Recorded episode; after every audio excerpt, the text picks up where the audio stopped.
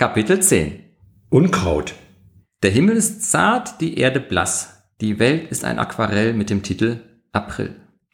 Ich gehe um das Lager herum und folge dann einem Feldweg. Was liegt dort hinter dem Hügel? Der Weg macht eine große Krümmung, er weicht dem Unterholz aus. Die Luft ist still wie die ewige Ruhe. Nichts brummt, nichts summt. Die meisten Käfer schlafen noch. Hinter dem Hügel liegt in einer Mulde ein einsamer Bauernhof. Kein Mensch ist zu sehen. Auch der Hund scheint fortgegangen zu sein. Ich will schon hinabsteigen, da halte ich unwillkürlich, denn plötzlich erblicke ich hinter der Hecke an der schmalen Straße, die am Hof vorbeiführt, drei Gestalten. Es sind Kinder, die sich verstecken. Zwei Buben und ein Mädchen. Die Buben dürften 13 Jahre alt sein, das Mädchen vielleicht zwei Jahre älter. Sie ist barfuß. Was treiben Sie dort? Warum verstecken Sie sich? Ich warte. Jetzt erhebt sich der eine Bub und geht auf den Hof zu.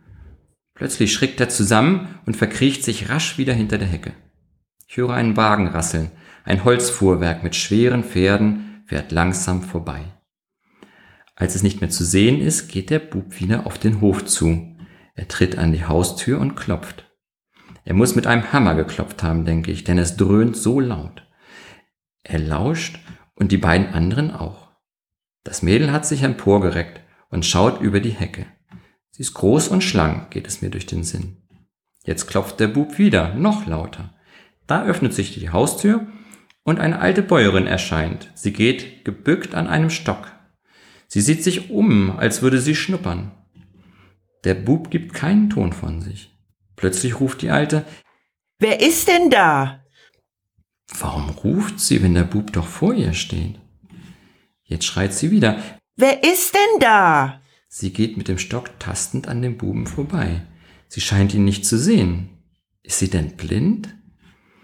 Das Mädchen deutet auf die offene Haustür. Es sieht aus, als wäre es ein Befehl. Und der Bub schleicht sich auf Zehenspitzen ins Haus hinein. Die Alte steht und lauscht. Ja, sie ist blind. Jetzt klirrt's im Haus, als wäre ein Teller zerbrochen. Die Blinde zuckt furchtbar zusammen und brüllt Hilfe! Hilfe! Da stürzt das Mädel auf sie los und hält ihr den Mund zu. Der Bub erscheint in der Haustür mit einem Laib Brot und einer Vase. Das Mädel schlägt der Alten den Stock aus der Hand. Ich rase hinab. Die Blinde schwankt, stolpert und stürzt. Die drei Kinder sind verschwunden.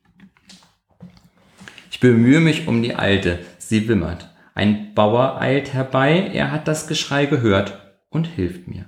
Wir bringen sie in das Haus und ich erzähle dem Bauern, was ich beobachtet habe. Er ist nicht sonderlich überrascht. Ja, ja, Sie haben die Mutter herausgelockt, damit Sie durch die offene Tür hinein können. Es ist immer dieselbe Bagage. Man fasst sie nur nicht. Sie stehlen wie die Raben. Eine ganze Räuberbande. Kinder? Ja, nickt der Bauer. auch drüben im Schloss, wo die Mädchen liegen, haben sie schon gestohlen. Erst unlängst die halbe Wäsch. Passen's nur auf, dass sie ihnen im Lager keinen Besuch abstatten. Nein, nein, wir passen schon auf. Denen traue ich alles zu. Es ist Unkraut und gehört vertilgt.